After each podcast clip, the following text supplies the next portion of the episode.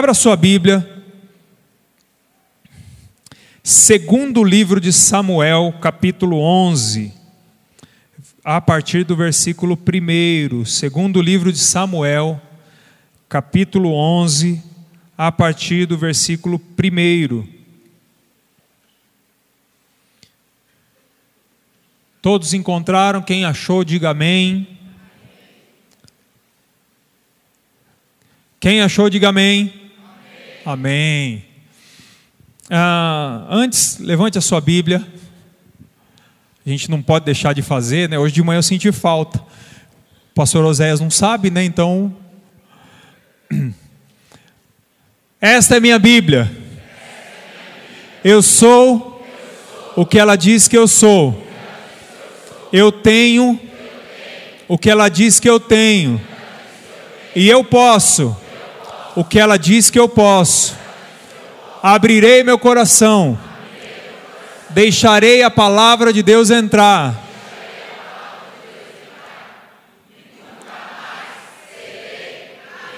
Aleluia. Glória a Deus. Tema da pregação de hoje, o tema da mensagem de hoje é esperança em meio à queda. Esperança em meio à queda.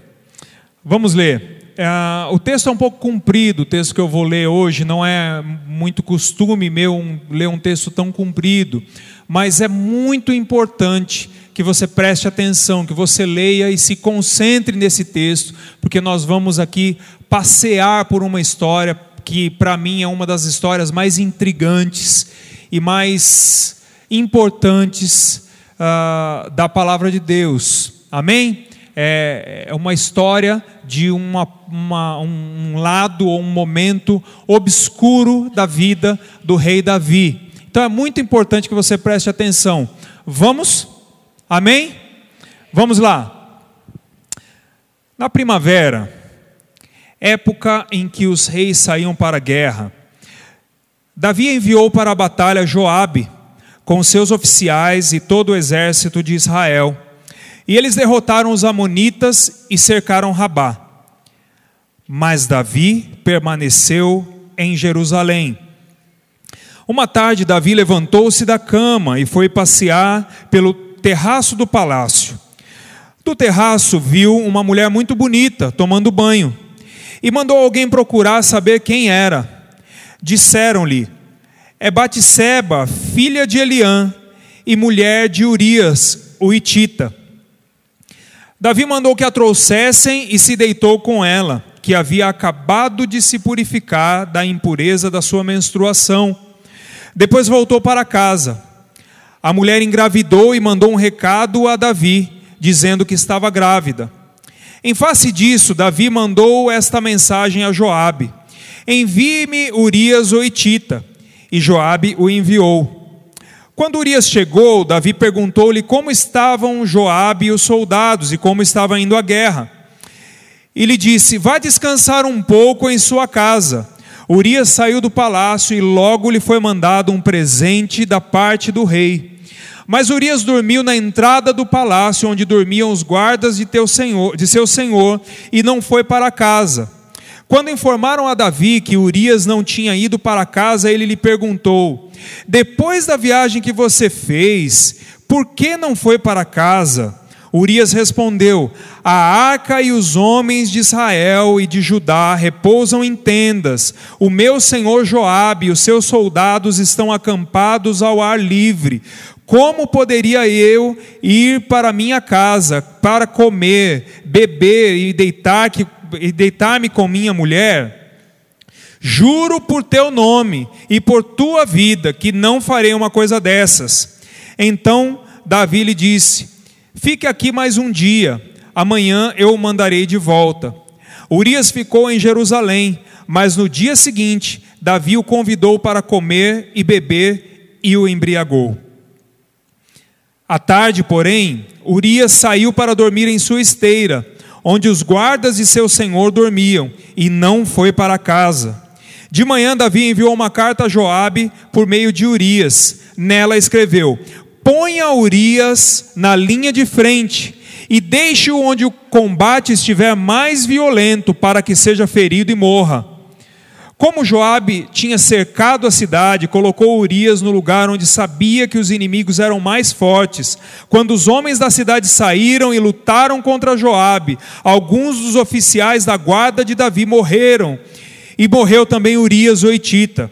Joabe enviou a Davi um relatório completo da batalha, dando a seguinte instrução ao mensageiro: Ao acabar de apresentar ao rei este relatório, pode ser que o rei fique muito indignado e lhe pergunte: em, eh, por que vocês se aproximaram tanto da cidade para combater?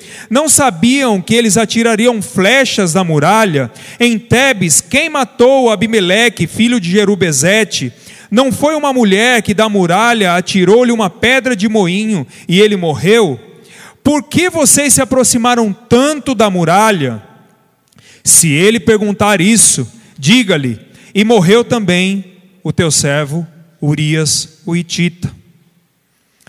O mensageiro partiu e ao chegar contou a Davi tudo o que Joabe lhe havia mandado falar, dizendo: Eles nos sobrepujaram e saíram contra nós em campo aberto, mas nós os fizemos retroceder para a porta da cidade. Então os flecheiros atiraram do alto da muralha contra os teus servos e mataram alguns deles, e morreu também o teu servo Urias, o Itita. Davi mandou o mensageiro dizer a Joabe: Não fique preocupado com isto pois a espada não escolhe a quem devorar. Se você está pensando que Davi é cínico, você não viu nada.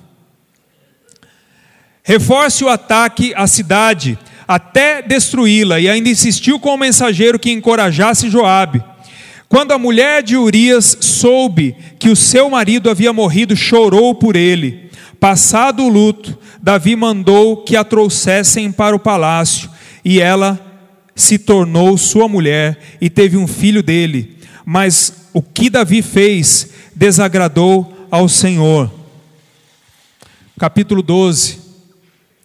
E o Senhor enviou a Davi o profeta Natan. Essa para mim é a parte mais intrigante. Ao chegar, ele disse a Davi: Dois homens viviam numa cidade, um era rico e outro pobre. O rico possuía muitas ovelhas e bois, mas o pobre nada tinha senão uma cordeirinha que havia comprado.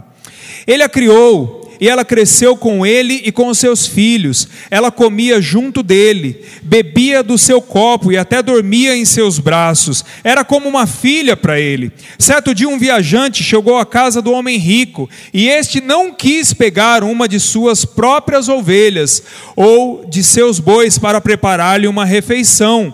Em vez disso, preparou para o visitante a cordeira que pertencia ao pobre. Então Davi encheu-se de ira contra o homem e disse a Natã: Juro pelo nome do Senhor que o homem que fez isso merece a morte, deverá pagar quatro vezes o preço da cordeira, porquanto agiu sem misericórdia. Você é esse homem, disse Natã a Davi.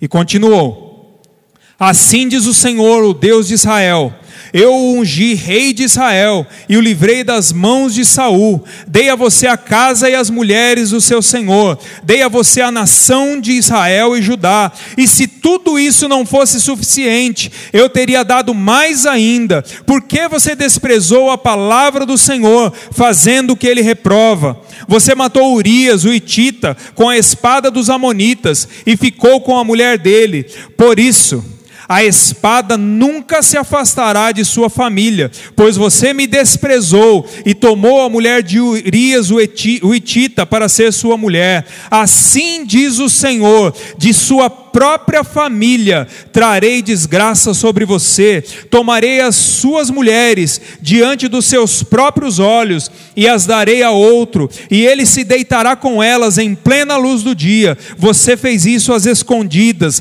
mas eu o farei diante de todo Israel em plena luz do dia. Então disse Davi a Natã: Pequei contra o Senhor. E Natã respondeu: O Senhor perdoou o seu pecado, você não morrerá. Entretanto, uma vez que você insultou o Senhor, o menino morrerá. Depois que Natã foi para casa, o Senhor fez adoecer o filho que a mulher de Urias dera a Davi. E Davi implorou a Deus em favor da criança. Ele jejuou e, entrando em casa, passou a noite deitado no chão. Os oficiais do palácio tentaram fazê-lo levantar-se do chão, mas ele não quis e recusou comer. Sete dias depois, a criança morreu. Os conselheiros de Davi ficaram com medo de dizer-lhe que a criança estava morta e comentaram: Enquanto a criança ainda estava viva, falamos com ele e ele não quis escutar-nos. Como vamos dizer-lhe que a criança morreu? Ele poderá cometer alguma loucura. Davi, percebendo que seus conselheiros cochichavam entre si, compreendeu que a criança estava morta e perguntou: A criança morreu? Sim, morreu, responderam eles. Então Davi levantou-se do chão lavou-se, perfumou-se e trocou de roupa. Depois entrou no santuário do Senhor e o adorou. E voltando ao palácio, pediu que lhe preparassem uma refeição e comeu. Vamos orar. Querido Deus, nós te agradecemos, Senhor, pela tua palavra. Te agradecemos, Senhor, pela tua presença. E pedimos, Senhor, logo agora, Senhor, que o Senhor tenha misericórdia das nossas vidas. E que em nome de Jesus, ó Deus, através dessa história, Senhor, tão intrigante, que é a história de Davi, que o Senhor fale aos nossos corações e que essa palavra, Senhor, de fato transforme as nossas vidas e seja como um escudo diante, Senhor, de tantas debilidades que nós temos, ó Deus mas para que o Senhor faça da nossa vida, Senhor, uma vida para a glória do Teu nome, Senhor. Em nome de Jesus, pelo Teu Espírito, Senhor, nos guia através dessa palavra. Em nome de Jesus. Amém. Eu me identifico com, com a história de Davi, porque a história de Davi não mostra somente sucessos, mas mostra também fracassos. Eu confesso que eu gosto muito, sim, eu sou sou apaixonado por muitas histórias da Bíblia. Eu gosto muito de José. Eu gosto muito, inclusive, uma das opções que eu pensei em pregar seria pregar uh, sobre uma parte da história de José, quando Deus colocou essa palavra no meu coração. Eu gosto muito da história de Paulo. Eu gosto muito da história de Ruth. Gosto muito da história de Esther mas o que me faz voltar sempre para a história de Davi é que a história de todos esses outros homens são lindas, mas nós só vemos nessas histórias os sucessos. Né, você, você não vê muito a Bíblia falando das debilidades de Paulo, por exemplo, dos pecados de Paulo. Você não vê muito a Bíblia falando dos erros de tantos outros homens e mulheres da palavra de Deus. Mas, a respeito de Davi, nós vemos os fracassos também de um homem segundo o coração de Deus. A Bíblia não mostra um homem perfeito, mas um homem que, apesar de ser um homem segundo o coração de Deus, é assim que a palavra de Deus nomeia a Davi, apesar de ser um homem segundo o coração de Deus, ele, assim como eu e assim como você, está suscetível está sujeito a fazer grandes bobagens na sua vida. E por que que na minha opinião a palavra a história de Davi está representada dessa forma? Não seria mais fácil a, a Bíblia relatar somente os sucessos de Davi, já que Davi teve tantos sucessos, para que a gente se inspirasse, né? Não seria mais fácil? E deixar essa parte obscura de fora. Às vezes você olha para essa história e fala assim: não, mas eu não precisava saber disso, né? Já me basta saber que Deus usou, que ele foi um guerreiro tremendo. Aquela história de Davi e Golias é algo tremendo. O, quando ele diz assim: ah, você vem contra mim com espada, lança e dardo, mas eu vou contra você em nome do Senhor dos exércitos. Não é tremendo isso? Não é lindo isso? E aí, quando você olha para essa história aqui, você fala: puxa vida, podia ter deixado essa história de fora. Mas, mas na verdade, eu acho que essa história mostra um cuidado de Deus com as nossas vidas. Um cuidado de Deus nos ensinando que, ainda que possamos ser homens e mulheres segundo o coração de Deus, nós precisamos cuidar dos nossos corações, para que, além das falhas, as pequenas falhas que eu e você cometemos todos os dias e que desagradam ao Senhor, nós nos previnamos de cometer as grandes bobagens que Davi cometeu. Ou pelo menos essa que para mim foi uma das maiores bobagens e aquelas bobagens, aqueles erros, aqueles pecados, e eu não estou falando daqueles pecados que nós cometemos todos os dias, toda hora, quando nós pensamos alguma coisa, quando nós falamos alguma coisa, mas aquelas grandes bobagens que nos levam para o chão aquelas grandes coisas que nós fazemos, aquelas atitudes que nós tomamos e de repente acabam com a nossa reputação, que elas têm o poder de quase nos destruir e de nos colocar quase que literalmente prostrados ao chão, assim como Davi fez. E, e para mim, essa palavra está aqui como uma espécie de, de vacina, de instrução que Deus quer nos dar sobre como não fazer, sobre como não agir. E, e, e, baseado nessa história, eu queria compartilhar algumas coisas, cinco coisas na verdade, que eu quero ser muito objetivo, mas compartilhar cinco coisas que Deus colocou no meu coração. Ah, quando eu me converti, que eu comecei a conhecer a história de Davi, eu questionava muito a Deus por que, que um homem como esse era chamado do homem segundo o coração de Deus. Porque a gente pensa o seguinte: que o homem segundo o coração de Deus é um homem perfeito. Que o homem segundo o coração de Deus é um homem que está acima de qualquer suspeita, que está acima de qualquer possibilidade de erro. É assim que a gente pensa, não é, não é isso que vem à sua mente? Não sei se, se eu estou exagerando aqui, mas nós pensamos assim. Nós pensamos que um homem segundo o coração de Deus é esse homem que é perfeito, mas essa história que nós lemos mostra que Davi, apesar de ser o homem segundo o coração de Deus, ele não era perfeito assim.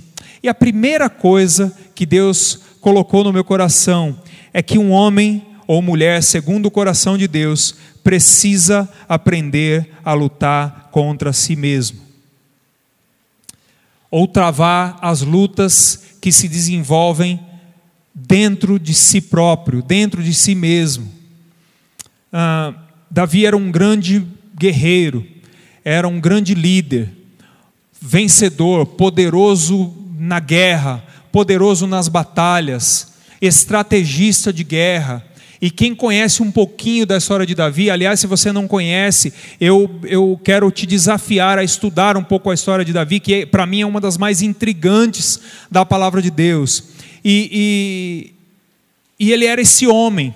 Você vê lá Davi lutando contra o gigante, você vê Davi vencendo batalhas onde 18 mil, 22 mil, 40 mil homens morriam sob a espada de Davi, de tão poderoso que ele era na batalha. E aí, quem vê esse Davi e agora enxerga Davi cometendo o adultério, quando enxerga Davi desobedecendo a Deus e levantando o censo, por exemplo, que é um outro texto, você parece que as coisas não se encaixam, parece que a, a primeira atitude e a segunda atitude não cabem na mesma pessoa.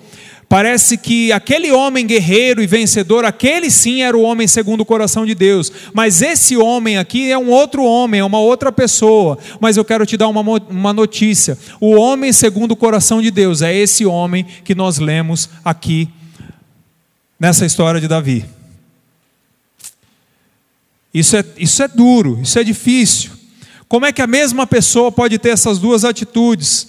E trazendo para a nossa vida, para a nossa realidade, eu fico imaginando que muitas vezes nós compartilhamos com todo mundo as nossas vitórias, os nossos ganhos, nós gostamos de compartilhar aquilo que é bom, aquilo que é legal, as nossas conquistas, a gente gosta de compartilhar isso, mas dificilmente a gente compartilha as lutas que nós estamos vivendo dentro de nós e que ninguém sabe. Quando. E aliás, uma coisa interessante é que muitas vezes as lutas que você está travando fora e ao redor da sua vida são menores, por incrível que pareça, do que as lutas que você enfrenta dentro do seu coração.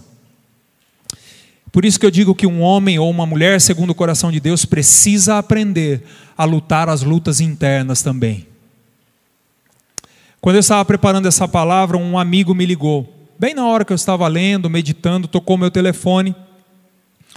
E, e, um amigo me ligou que passou por um processo muito delicado de depressão, perdeu a esposa numa situação bem complicada e, e viveu muitos anos de sofrimento, inclusive já esteve aqui algumas vezes, e ele me ligou. Eu estava conversando com ele, falei, e aí, como que você está? Ele falou assim, ah, eu eu eu tô bem, eu tô bem, eu tô, eu já estou muito melhor. Graças a Deus eu estou muito melhor, mas de vez em quando eu ainda tenho que lutar com os meus fantasmas. Essa foi a palavra que ele usou. Por quê? Porque às vezes parece que fora de nós tudo está equacionado, tudo está correndo bem, mas quando nós deitamos a nossa cabeça lá no travesseiro, existe uma luta dentro de nós que não para de acontecer e que nós não conseguimos vencer.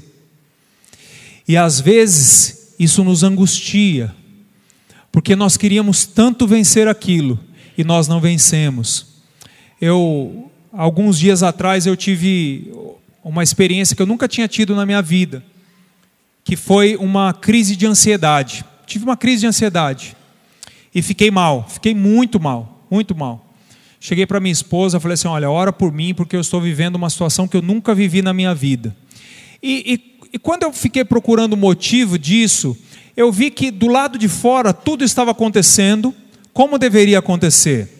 No trabalho as coisas estavam acontecendo, na família as coisas estavam acontecendo, a vida financeira seguindo o seu rumo, tudo estava acontecendo como deveria acontecer. E as lutas que eu precisava resolver fora de mim, todas elas estavam acontecendo e eu estava tendo vitória em todas elas. Mas à noite havia uma luta acontecendo dentro de mim que eu precisava vencer. Entende?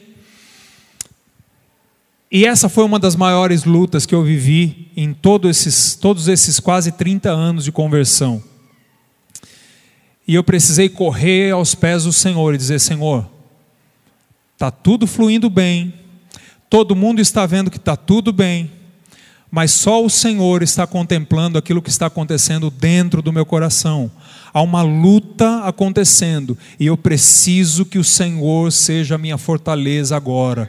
Eu preciso que o Senhor seja o meu braço forte. Eu preciso que o Senhor me dê a vitória.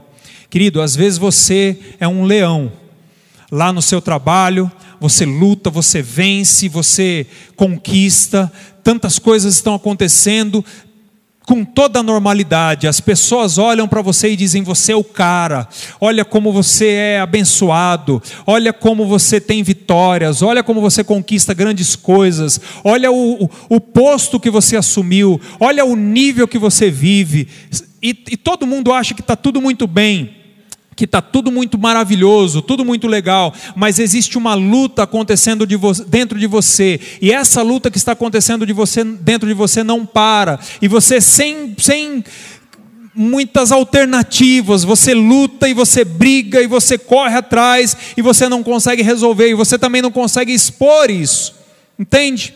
Quando chega dentro de você, quando você olha para dentro de você, existe aquele, aquela situação de ansiedade, existe aquela situação de medo, existe aquela situação de pecado, existe aquela situação uh, de insegurança que você não consegue vencer. E eu acredito que Davi estava vivendo isso. Davi, do lado de fora, todas as batalhas estavam sendo vencidas. Ele era o grande homem, ele era temido, o nome dele era conhecido, todo mundo tinha medo de Davi, ele era o grande conquistador. Mas dentro dele estava acontecendo uma luta que essa história que nós lemos mostra que ele não conseguiu vencer. Mostra que naquele momento ele foi derrotado. Por quem? Por Ele mesmo.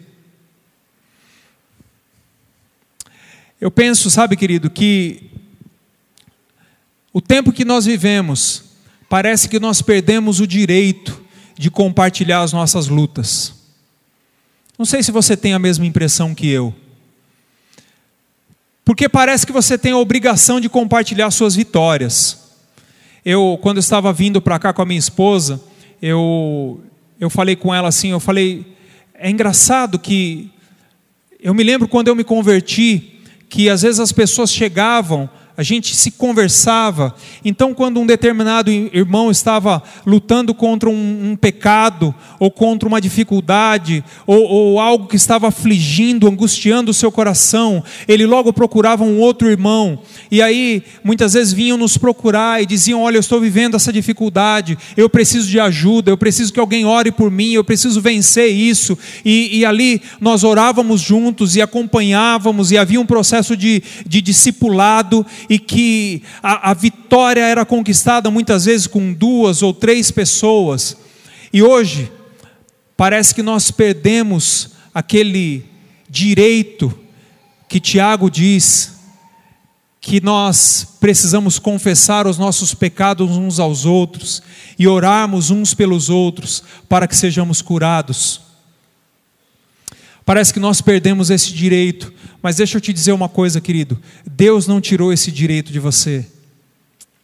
Deus não tirou o direito de você lutar contra algo que está acontecendo dentro de você.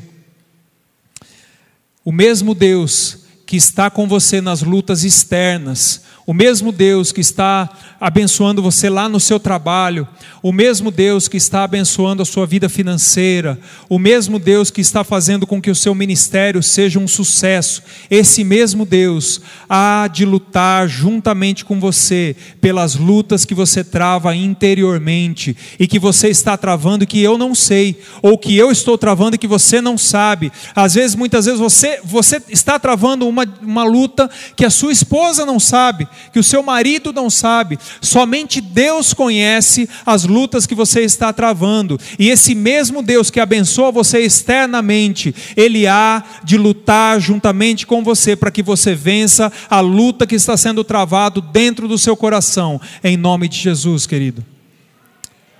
Davi encontrou uma maneira de lutar contra isso. E no Salmo 139, versículo 23 e 24. Ele diz assim: Sonda-me, ó Senhor, e conhece o meu coração. Prova-me e conhece as minhas inquietações. Vê se há em mim algum caminho mau. Vê se em minha conduta algo te ofende e me guia pelo caminho eterno.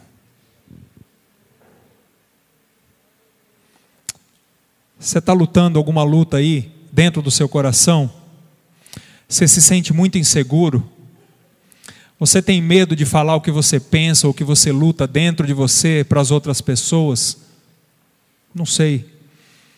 Mas saiba que o mesmo Deus que tem vitória para você do lado de fora, tem vitória para você do lado de dentro. Em nome de Jesus. Segunda coisa, um homem segundo o coração de Deus precisa manter o seu coração ocupado. Guarde isso. Um homem segundo o coração de Deus precisa manter o seu coração ocupado. No texto que nós lemos, bem no começo, a palavra de Deus diz que enquanto todos os reis, quando chegou o tempo dos reis irem à guerra, os estudiosos dizem que era no momento em que as chuvas cessavam. Chegava o tempo de os reis ir para a guerra. Todos os reinos estavam na guerra. Todos os exércitos estavam na guerra.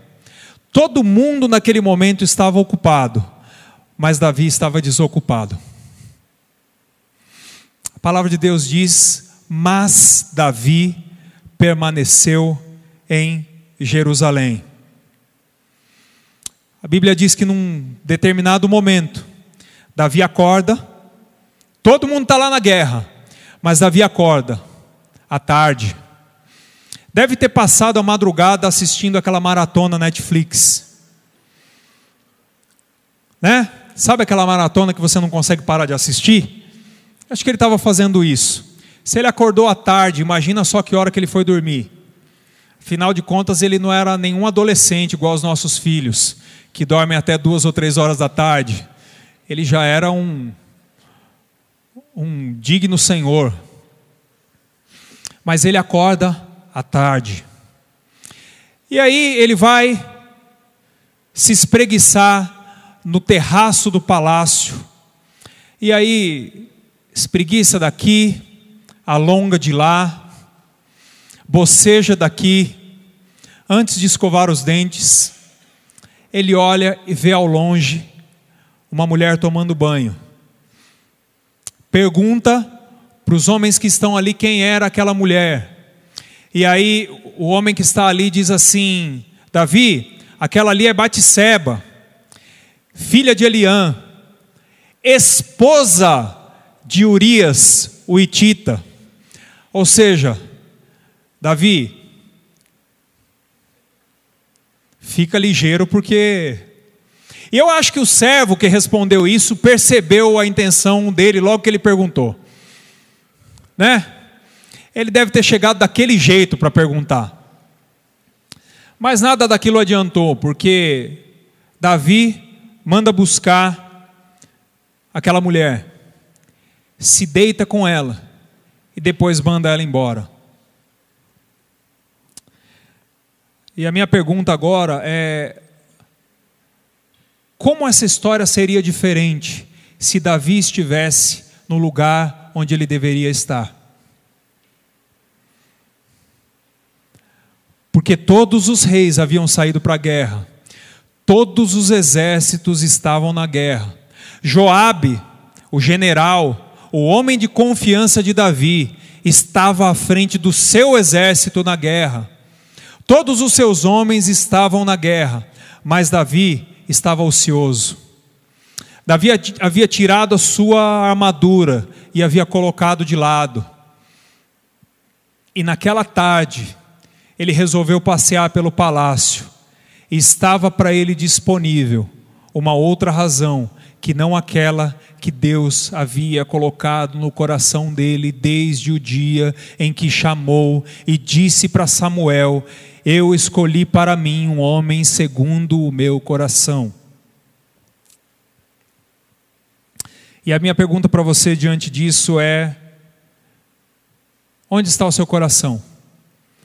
O quão ocupado está o seu coração em relação às coisas que Deus estabeleceu para que você vivesse? Como é que está o seu coração? Eu penso que nós precisamos manter o nosso coração ocupado pelas razões que Deus colocou no nosso coração para que nós nos ocupássemos. Davi havia ser, sido chamado por Deus para ser um conquistador, e naquele momento ele havia deixado esse propósito de lado.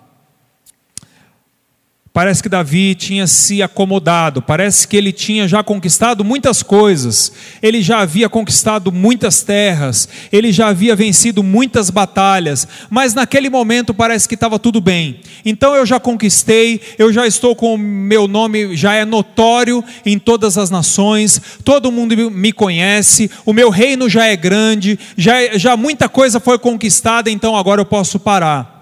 E às vezes conosco acontece exatamente a mesma coisa. Nós entregamos o nosso coração ao ócio muitas vezes. Num determinado momento da nossa vida, nós caminhamos com Deus, nós nos entregamos a Deus, nós usamos os dons que Deus colocou na nossa vida, usamos os talentos, nós atendemos ao chamado dele, nós vamos na direção do chamado dele, nós somos usados por Deus muitas vezes, mas num determinado momento, sem nenhum motivo aparente, nós resolvemos parar nós achamos que nós já conquistamos tudo aquilo que devíamos conquistar para Deus. E aí, quando a gente para, nós começamos a deixar o nosso coração desocupado. E o nosso coração desocupado vai procurar fazer coisas que estão longe dos propósitos que Deus estabeleceu para a nossa vida, do rumo que Deus estabeleceu para a nossa vida. E aí a gente começa a correr o risco de fazer grandes bobagens na nossa vida. Nós perdemos aquilo que vale a pena lutar, pelo que vale a pena lutar. Warren Wiersbe, um comentarista do Novo Testamento, ele fala sobre Davi também, e ele diz que Davi, estranhamente, paradoxalmente, estava mais seguro no campo de batalha do que no terraço da sua própria casa. Às vezes a gente acha que para ficar seguro a gente tem que fugir do campo de batalha. Deus nos quer no campo de batalha. Deus nos quer no fronte. Deus nos quer batalhando. Deus nos quer cumprindo os propósitos dele na nossa vida.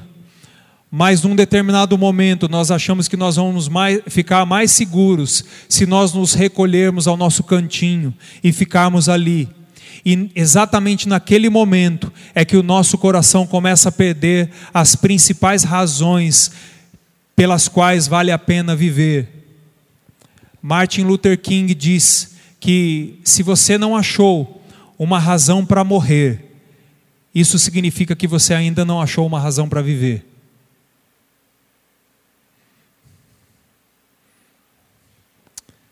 Por quais razões você luta? Por quais razões o seu coração anda ocupado? Quanto tempo faz que você abandonou o propósito que Deus tinha para a sua vida e acha que está mais seguro longe desse propósito? Às vezes a gente acha que o problema de Davi foi só uma questão geográfica, né? Então, se Davi tivesse na guerra, não tinha acontecido nada disso. Mas não é uma questão geográfica. O que Davi estava fazendo e onde Davi estava era um sinal de onde o coração dele estava. O coração dele estava no ócio. O coração dele estava longe do propósito. E se eu posso fazer um apelo para você nessa noite, querido, se você não descobriu ainda o que Deus tem para você, se você não descobriu ainda qual é o chamado dele na sua vida, querido, corra para esse propósito urgentemente. Se você já saiu, já abandonou esse propósito, essa direção, e o seu coração está desocupado, volte logo, corra logo de volta para o propósito que ele estabeleceu para a sua vida. Sabe por quê? Porque quando o nosso coração fica desocupado, a gente não aguenta ficar desocupado. E aí nós vamos começar a procurar outras razões, outras causas pelas quais valem a pena lutar. O problema disso é que as causas, muitas vezes que nós encontramos, nos lançam no chão. Sabe aquela coisa da adrenalina? Sabe aquela coisa daquele motivo que faz a gente levantar de manhã? A gente começa a correr atrás disso. Muitas vezes isso é o dinheiro, muitas vezes são relacionamentos, muitas vezes são trabalho e tantas outras coisas que nós buscamos. E o problema é que esses outros motivos, que estão longe do motivo real pelo qual Deus nos chamou, nos levam a cometer as grandes bobagens iguais a que Davi cometeu. Nós partimos em direção à busca de outros sentidos, partimos em busca de outras razões. Davi fez exatamente isso. Davi estava desocupado, estava no ócio, e no ócio ele viu aquela mulher. E quando ele viu aquela mulher, ele estava encontrando uma outra razão, uma outra adrenalina, mas essa razão jogou ele no chão. Essa razão destruiu a integridade dele. Essa razão o levou a desagradar, como diz o texto, o Senhor.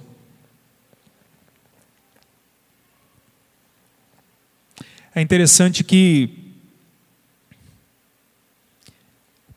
pode ser que nós estejamos em várias fases desse caminho.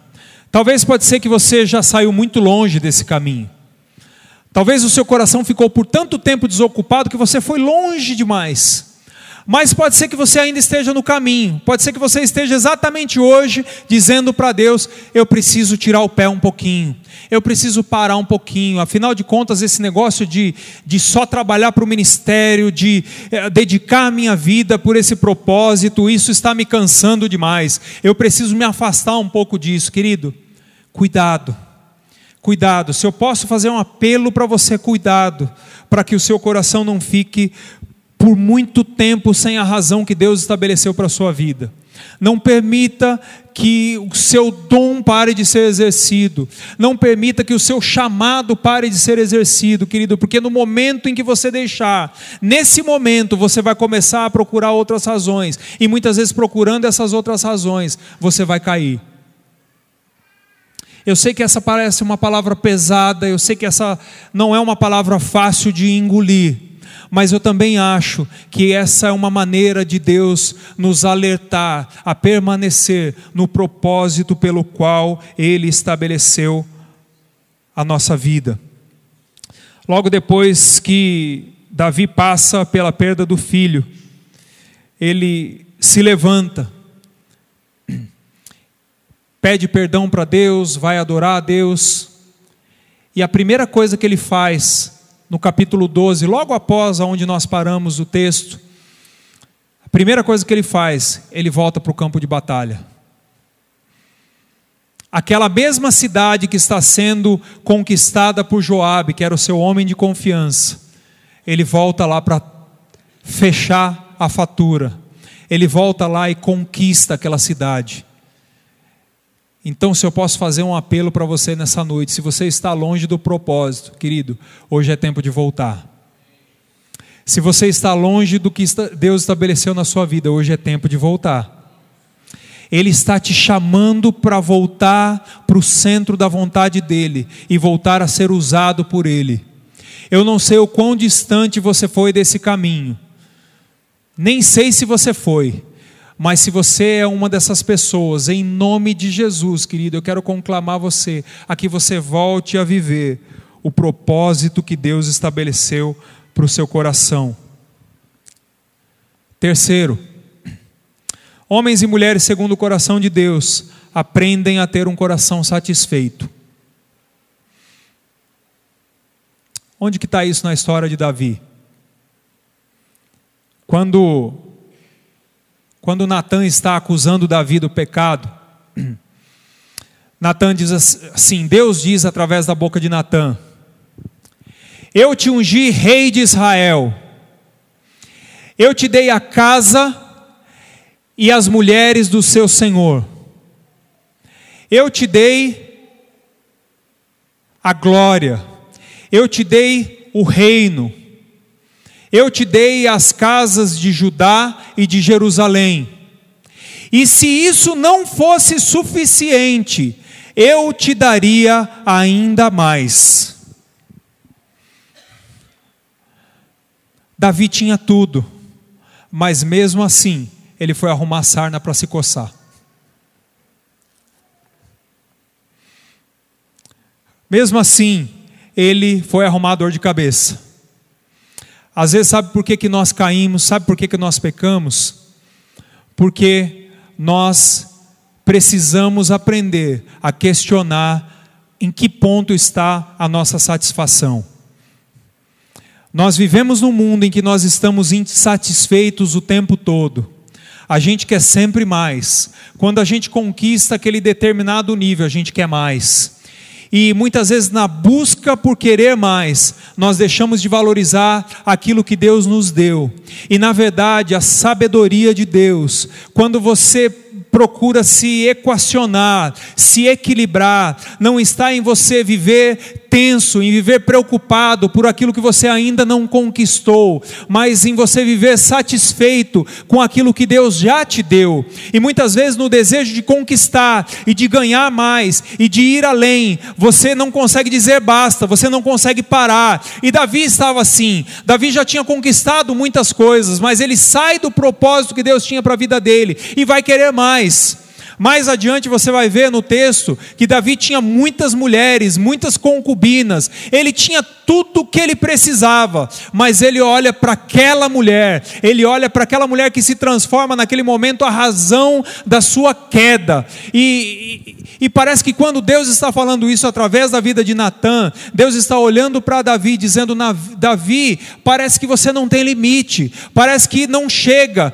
e, e ele diz: Eu teria te dado tudo, era para se você precisasse de mais alguma coisa, eu posso te dar. Você tinha que ter buscado das minhas mãos. Então, querido, aquilo que nós precisamos a mais, aquilo que nós precisamos além do que aquilo que nós já conquistamos, não vem das nossas decisões, não vem daquilo que o nosso olho alcança, mas vem daquilo que Deus pode nos dar, querido. Mas basta que nós vivamos satisfeitos, que nós vivamos felizes e que nós encontremos motivo de louvar a Deus por aquilo aquilo que Ele já nos deu. Querido, muitas vezes você já viveu muito tempo orando por alguma coisa. Você orou por uma família, você orou por um esposo, você orou por uma esposa, você orou por uma casa, você orou por um filho, você orou por uma determinada conquista. Mas quando você conquistou, logo você já começou a estabelecer outros alvos para a sua vida, antes mesmo de entender que Deus estava te abençoando.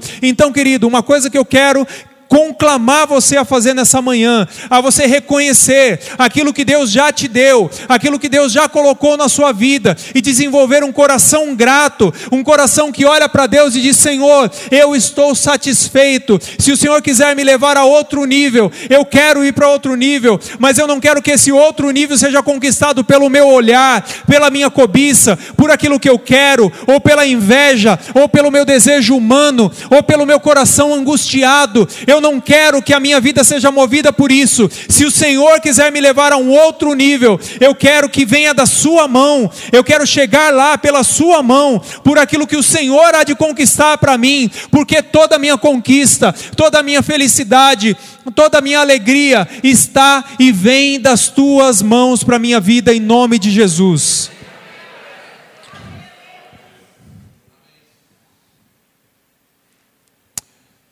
Parece que Davi não estava satisfeito. E aí Deus olha para ele e diz: Davi, eu já te dei tanta coisa. Davi, eu já fiz tanta coisa. Eu te tirei lá das ovelhinhas. Eu te ungi. Eu tirei Saul e coloquei você no mais alto posto que eu podia colocar. Mas sabe qual é o seu problema, Davi? Você não consegue se satisfazer com aquilo que eu faço na sua vida. Pode ser que Deus esteja falando isso para você e para mim nessa noite. Como está a sua satisfação com aquilo que Deus já te deu? E sabe, querido, eu não quero eu não quero ser aqui alguém que quer estimular você a viver uma vida de comodismo, não é isso, não entenda assim. Eu não quero que você viva sentado no sofá da sua casa. Você vai entender porque que eu vou usar isso, principalmente os mais velhos, com a boca escancarada, cheia de dentes, esperando a morte chegar. Não é isso. O que eu quero que você viva, querido, o que Deus quer que você viva, é o equilíbrio de ser grato pelas conquistas e por tudo aquilo que Ele já fez na sua vida. Talvez os outros possam considerar que o que você já conquistou é pouco. Mas quando nosso coração se deleita no Senhor, como diz o salmista no Salmo 37, Ele vai satisfazer o desejo do coração. Quando nós buscamos em primeiro lugar o reino de Deus, todas as demais coisas vão sendo acrescentadas. Sabe o que essa palavra diz para mim? Que um coração grato nos leva a um outro nível. Mas um coração ambicioso, um coração que quer decidir crescer por si só e pela sua própria força, ao invés de subir de nível, vai ao chão, assim como Davi fez. Mas você não é assim. Você não é essa pessoa. Você é alguém que hoje está aprendendo a dizer: chega, eu não quero mais correr pelas minhas forças, eu não quero mais conquistar pelas minhas forças, eu quero nesse momento olhar para aquilo que Deus me deu eu quero alegrar o meu coração naquilo que Deus me deu. E tudo aquilo que eu ainda quero, ou que o meu coração desejar, eu vou submeter à vontade de Deus. E quando Ele me der, quando Ele me levar a esse nível, então eu ainda assim serei grato. Quando Ele me levar para o nível que Ele quer me colocar, o meu coração será grato. Eu serei feliz porque eu estarei no centro da vontade dEle. E se Ele quiser me levar depois para um outro nível, e para um outro nível, e para um outro nível, em todos os níveis que Deus conquistar para minha vida, eu serei satisfeito e serei grato pelo bem do Senhor na minha vida. É em nome de Jesus. Que Ele dê para você, querido, um coração grato. Um coração grato. Em nome de Jesus. Número 4. O pecado traz as suas consequências, mas não aniquila a graça e a promessa de Deus. As decisões que nós tomamos erradas, por mais que nos joguem no chão, elas não aniquilam a graça e o perdão que Deus tem para a nossa vida. Uma coisa que me intriga na história que nós lemos, Natan olha para Davi e diz assim: duas coisas, né? Uma coisa que Natan olha para Davi e diz assim: os seus pecados foram perdoados, você não morrerá. Lindo? É ou não é? Bênção? Amém ou não amém? Legal? Ótimo. Mas Natan também diz para Davi que a espada jamais se apartaria da família dele. Isso é pesado, né? Natan também diz para Davi que algumas coisas ele fez às escondidas, mas que os inimigos dele fariam à luz do dia. Então, deixa eu te contar o que aconteceu. Pouco tempo depois, um dos filhos de Davi, Aminon, estupra a própria irmã, a meia-irmã Tamar. A Bíblia diz que ele se apaixona por ela e arma um, um esquemão e estupra a sua irmã.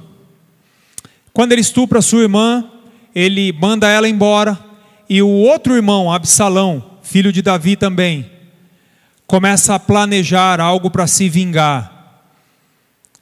A Bíblia diz que Davi fica indignado, mas Davi não faz nada. Talvez porque ele tinha o telhado de vidro ele só fica indignado, não passa da indignação. E dois anos depois, Absalão arma um esquema e mata o irmão Aminon. E foge do reino. Tempos depois, lembra da profecia de Natã, que a espada jamais se apartaria da casa dele? E aí, passado algum tempo, Absalão se rebela contra o próprio pai e arrebanham um exército para matar o próprio pai. Davi foge. No meio dessa, dessa guerra toda, um dos conselheiros de Davi, homem de confiança de Davi, se bandeia para o lado do filho rebelde de Davi. E aí ele dá um conselho para Absalão, para o filho de Davi. Ele diz assim: Olha, o meu conselho para você é que você faça o seguinte: as concubinas que Davi deixou no palácio para cuidarem do palácio. Você deve mandar montar uma tenda diante de todo Israel. Desculpem aqui a expressão.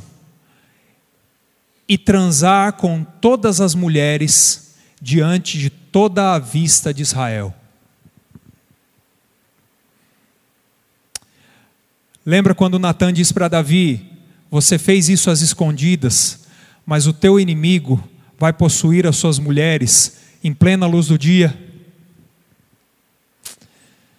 Ai, meu Deus. E aí você fala assim,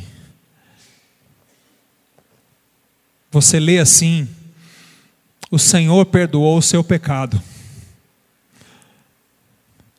E você pensa, imagina se não tivesse perdoado.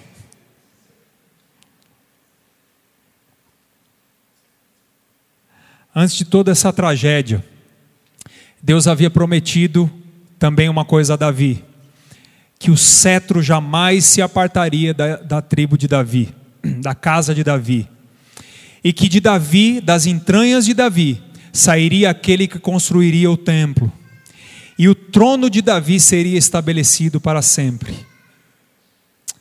Davi viveu todas as consequências do pecado dele, e foi duro, e foi muito difícil, mas a promessa que Deus deu a Davi, ainda que Davi tivesse cometido uma falha tão grave, se cumpriu no momento em que ele se levantou. Às vezes a promessa de Deus na nossa vida está em curso. Está em curso. Enquanto tudo está caminhando, enquanto as nossas decisões, enquanto nós estamos alinhados com o propósito de Deus, as promessas vão se cumprindo, mas num determinado momento nós tomamos uma decisão errada e aí nós nos afastamos de Deus, vamos para longe de Deus, e naquele momento a impressão que nós temos é que a promessa de Deus não vai mais se cumprir, que por causa do pecado e por causa de viver as consequências desse pecado ou dessas decisões que nós tomamos, nós pensamos que a graça foi anulada. Nós muitas vezes nós parametrizamos o perdão de Deus pelas consequências. O fato é que muitas vezes os nossos erros e as nossas decisões nos levam a viver as consequências dos nossos erros e das nossas decisões, mas isso em nenhum momento nunca aconteceu disso anular a graça e o perdão de Deus que Deus tem para a nossa vida, a restauração que Deus tem para a nossa vida. Uma coisa não anula a outra. Assim assim como não anulou na vida de Davi, isso também não há de ser anulado nas nossas vidas, porque Deus, a palavra de Deus diz que ele é rico em misericórdia, que ele que a sua misericórdia se renovam todas as manhãs. Ele tem promessas para se cumprir na nossa vida. E no momento em que nós nos levantamos, no, no momento em que nós nos colocamos de pé e fazemos como Davi, trocamos de roupa, passamos um perfume, entramos no templo, adoramos ao Senhor e colocamos no novamente o nosso coração aos pés do Senhor. Nesse momento as promessas voltam a se cumprir, querido, porque a graça dele não para, o perdão dele não é limitado. O agir de Deus na minha e na sua vida não para. Pode ser que nós tenhamos em alguns momentos tomado decisões que nos levem ao chão. E às vezes nós ficamos ali no chão. Mas no momento em que nós passamos por essa fase, aquela fase de clamar pelo perdão de Deus, aquela fase de reconhecer que Ele é o nosso restaurador, quando nós passamos por isso e nos levantamos, as promessas dele ainda estão valendo a bênção e os propósitos dele na nossa vida ainda estão valendo. Não importa o quão longe você tenha ido, não importa as decisões que você tenha tomado, as promessas dele ainda estão valendo. Porque ele não se esquece, porque ele não é homem para que minta, as promessas dele ainda estão valendo. Por último, eu quero terminar Homens segundo o coração de Deus podem sempre recomeçar.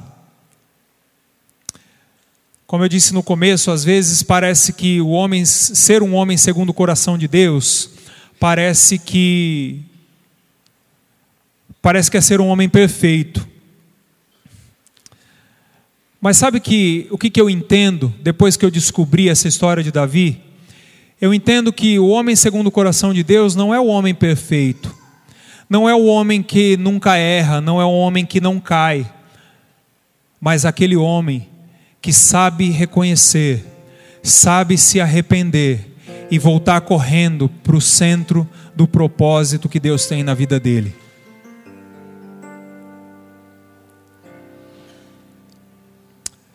Eu penso que, por mais que nós lutemos e por, por mais que os nossos corações estejam diante do Senhor, não há perfeição em nós senão aquela que vem do Senhor.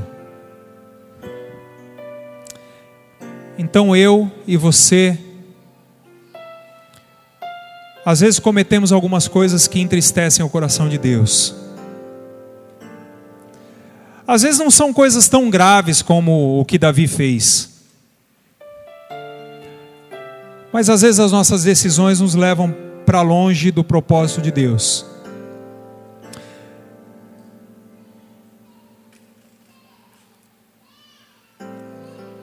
E longe do propósito de Deus, nós caímos, nós nos prostramos ao chão. E esse tempo é necessário, mas há um tempo em que nós precisamos levantar. A Bíblia diz que quando Davi viu os seus servos ali cochichando, ele olha para eles e diz assim: A criança morreu? Eles dizem: Sim, morreu. E a Bíblia diz que Davi se levanta, toma um banho, se perfuma, entra no santuário, olha que coisa tremenda. Entra no santuário para adorar. Depois ele senta, pede uma refeição e recomeça. E logo em seguida ele volta para o campo de batalha.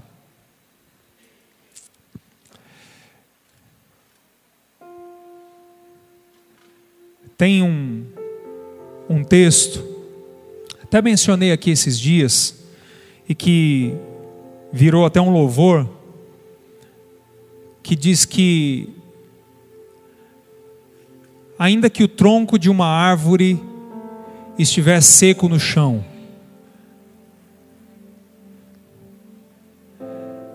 ainda que ele esteja abandonado, sem vida, a palavra de Deus diz que ao cheiro das águas brotará, como uma planta nova, ele vai florescer,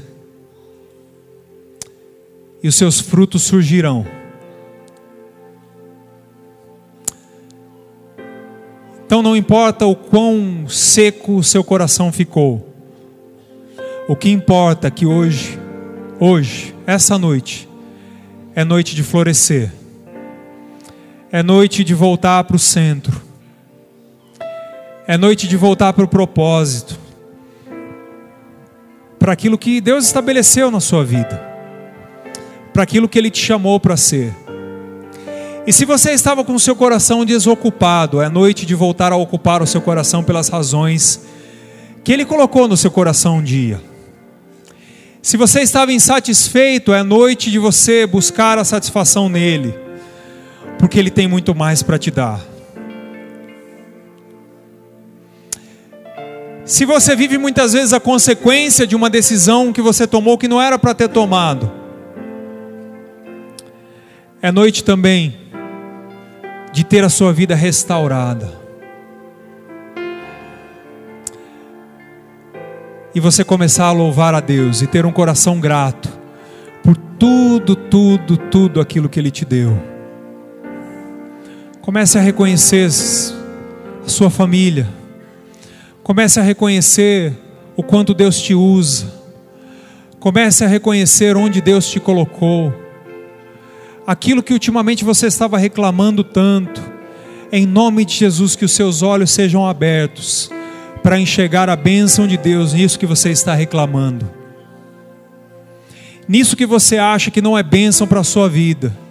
Que os seus olhos nessa noite sejam abertos para encontrar satisfação, em nome de Jesus.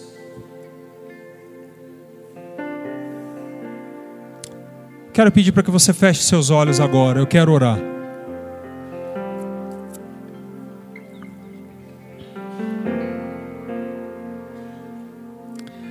Pode ser que esse recomeço não seja porque você cometeu alguma coisa grave, mas aos poucos você foi entregando o seu coração ao ócio, você foi achando que tudo era demais para você e você foi colocando de lado alguns propósitos que Deus tinha na sua vida.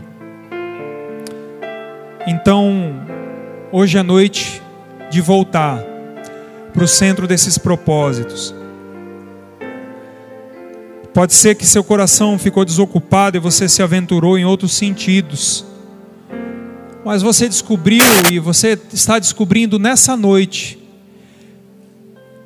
que você desagradou a Deus com isso. Então, se você fez isso, não quero que você se sinta pesado nessa noite mas que você se sinta leve, porque Deus está te dando a oportunidade de voltar. Eu não estou falando daqueles que se afastaram da igreja, não, querido. Muitas vezes você está aqui dentro, em todos os cultos, você está aqui dentro em, nas programações, muitas vezes você exerce um ministério, mas seu coração já não é mais o mesmo seu coração já não tem mais a mesma paixão. E como seu coração não tem mais a mesma paixão, outras coisas começam a ser grandes atrativos. Você vai em busca de outros sentidos, que não são muitas vezes aquilo que Deus estabeleceu para a sua vida. Mas se você está no chão, isso é uma oportunidade de você se levantar também. Então, eu quero fazer um apelo agora para que se você se encaixa dentro de alguma dessas situações que eu disse aqui, eu quero orar pra, por você. Eu quero orar para que para que Deus estabeleça um caminho para que você volte para esses propósitos. Para que o seu coração volte a ficar ocupado. E não que um coração ocupado seja um coração cheio de atividades mas um coração ocupado das razões pelas quais você morreria e pelas quais você há de viver. Então, se você se encaixa em alguma dessas situações, eu quero pedir para que você levante sua mão. Apenas levante a sua mão, eu quero orar por você. Amém. Amém. Amém. Glória a Deus. Levante a sua mão bem alto, querido. Não fique tímido. Deus, Deus tem um caminho de volta para você nessa noite. Aleluia, aleluia. Glória a Deus. Fique com a sua mão levantada, eu quero orar agora. Querido Deus, em nome de Jesus. Olha, Senhor, para essas mãos que estão levantadas nessa noite.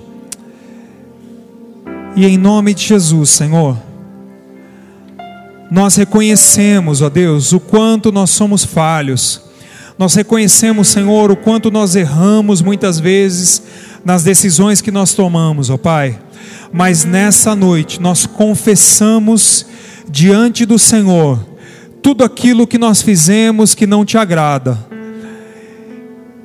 e nós declaramos, Senhor, diante de todo o principado e toda a potestade que nós queremos voltar. Nós estamos agora, Senhor, fazendo o caminho de volta, Senhor, porque o Senhor há de nos estabelecer novamente no centro do teu caminho, no centro da tua vontade. E, Senhor, nós não vamos fazer, Senhor, mais como Davi, não vamos colocar, Senhor, as nossas armaduras de volta, mas nós vamos tomar a nossa armadura, colocar novamente a nossa armadura e voltar para o campo de batalha, para o lugar de onde nós nunca deveríamos ter saído, Senhor. Em nome de Jesus nós queremos, ó Deus, clamar a Ti, Senhor, que se torne claro nos nossos corações o caminho de volta nessa noite, em nome de Jesus, ó Pai. Senhor, em nome de Jesus, todo espírito, Senhor, de acusação, todo processo de culpa, Senhor, em nome de Jesus, nós clamamos a Ti, Senhor, que o teu perdão, Senhor, e a tua graça, Senhor, possa, Senhor, inundar esses corações, ó Pai. Em nome de Jesus, ó Pai, que nós todos, ó Pai, podemos, possamos nos sentir, ó Deus, perdoados, ó Deus, pela tua graça. Senhor, em nome de Jesus, atingidos, ó Pai, pela tua graça, Senhor. E por mais que nós vivamos, Senhor, consequências, Senhor, de muitas decisões que nós tomamos ao longo do caminho, em nome de Jesus, nós reconhecemos que essas consequências não anulam, Senhor, Senhor, o perdão que o Senhor tem derramado sobre as nossas vidas, quando o nosso coração se quebranta diante da tua presença, quando nós clamamos por esse perdão, Senhor, porque a tua graça, como diz a tua palavra, é superabundante onde abundou o pecado. Senhor, em nome de Jesus, nós entregamos a nossa vida, Senhor, a ti nessa noite. Em nome de Jesus. Em nome de Jesus.